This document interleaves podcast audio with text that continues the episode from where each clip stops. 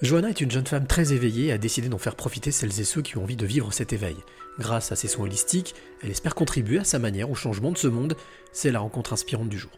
Je m'appelle euh, Johanna euh, Awakening. J'ai choisi ce pseudo parce que, parce que j'aime, euh, j'aime l'idée de se réveiller à la vie. Et euh, je suis euh, thérapeute euh, holistique, c'est-à-dire que je prends l'être humain dans son ensemble, c'est-à-dire pas que les, les, causes, pas que les conséquences, mais vraiment l'ensemble est physique et émotionnel pour pouvoir traiter le patient dans son ensemble. Johanna, depuis quand te tient cette notion de waking, de réveil? Oula, depuis que je suis née? depuis que je suis née, depuis que j'étais gamine, je disais, euh, quand on me disait euh, qu'est-ce que je vais faire plus tard, je disais que j'allais changer le monde. Donc, tu vois, je pense euh, vraiment depuis que je je suis gamine.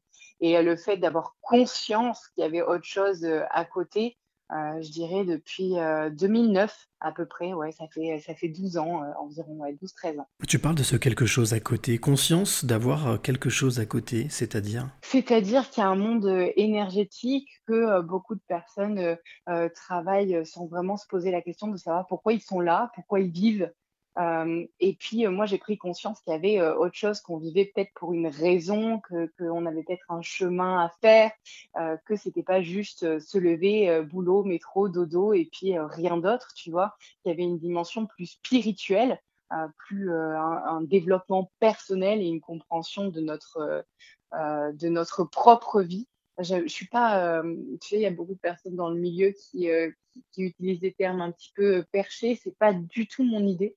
Euh, moi, j'aime expérimenter la vie et pas forcément parler des guides, des anges, de tout ça. C'est pas, c'est pas forcément ce qui m'intéresse. Moi, j'aime prendre la vie comme, comme jeu, comme expérimentation, et puis qu'est-ce qu'on peut apprendre de notre expérience? Tu as utilisé un mot qui m'intéresse, que je trouve très intéressant, c'est spiritualité. En quoi est-ce que la spiritualité a une place importante dans ton quotidien? Bah, c'est l'histoire de ma vie. Euh, il y a pas, en fait, c'est pas la spiritualité qui a une place, c'est la normalité qui a une place. Tu vois? J'ai une vie plus, plus spirituelle que normale, en fait. C'est-à-dire que, je je prends chaque chose qui m'arrive comme une expérience. j'aime une phrase de Bouddha qui dit que, c'est pas ce qui, nous arrive qui importe, c'est la façon dont on y réagit et pour moi, c'est vraiment, ça qui met, l'accent sur ce que j'ai à travailler, sur moi.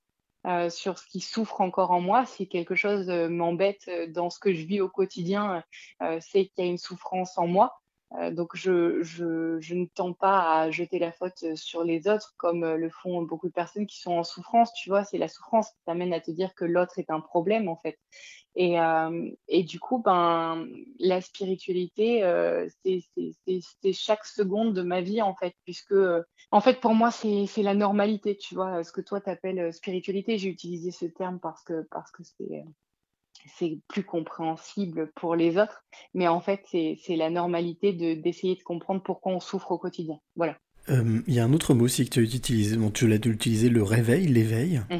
Euh, tu l'as dit aussi que tu étais thérapeute holistique. Quand tu es euh, face à quelqu'un, à une personne, quelle est la première émotion qui te traverse? Bah, Ça dépend de la personne. ça dépend. souvent l'amour. je j'ai de la chance de pouvoir me connecter à l'autre et de ressentir l'essence de ce qu'il est, de pas forcément prendre l'autre comme une possible personne qui va euh, m'embêter dans mon quotidien. Et du coup, euh, de, de pouvoir arriver à voir euh, le potentiel de chaque humain. Et du coup, bah, c'est tellement beau que ouais, je vais dire l'amour, tu vois, parce que, parce que l'être humain, il est autant capable d'être une horreur qu'il est capable d'être une merveille. Donc, c'est beau cette dualité. Est-ce qu'on peut dire que l'amour te transcende? Ah ouais, complètement. Complètement. C'est, euh, tu vois, je peux pas dire que je suis amour H24, hein, attention. je reste humaine, euh, j'ai une vie, euh, j'ai une, une, vie humaine, j'ai trois enfants. Je sais pas si tu as des enfants, mais toi-même, tu sais, quand tu as des enfants, euh, euh, pas amour H24, des fois, tu es excédé. Et puis, pour autant, les fois où tu arrives à être amour et, à te relier à ce qui est, tu vois, par exemple, si on prend les enfants, c'est beau un enfant, il, vit vraiment, tu vois, il n'est pas comme majorité des adultes à survivre. Lui, il est vraiment dans le fait de vivre euh, l'instant euh, présent.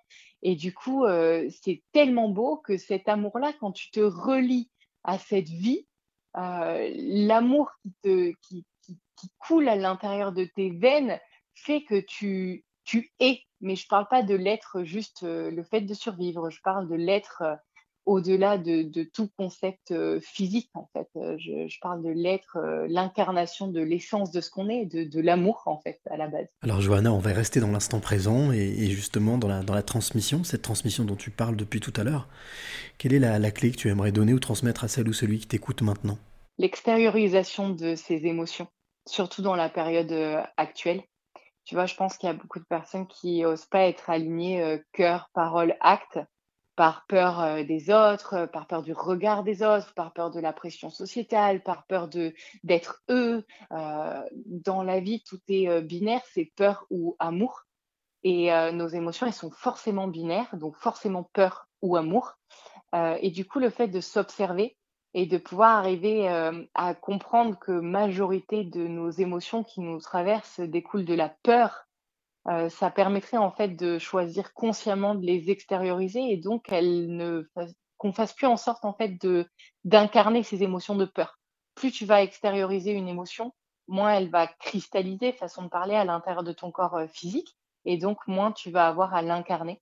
Et heu, pour moi, le fait d'extérioriser, de dire les choses, même si c'est des fois, heu, un peu maladroit, heu, de d'être transparent, en fait, avec les autres, heu, c'est une manière d'être transparent avec nous-mêmes. Et plus on est transparent avec soi, plus on peut se connaître. Tu sais, dans la vie, heu, spirituelle, on dit, heu heu, qu'il faut se connaître soi, mais c'est vaste, en fait, pour se connaître soi, il faut observer ses réactions, heu, face à ce qui est et du coup, ben, plus on s'observe, plus on peut extérioriser ce que l'on n'a pas envie de garder en nous. Et du coup, plus on peut, heu, être aligné avec l'essence, heu, amour de ce que l'on est.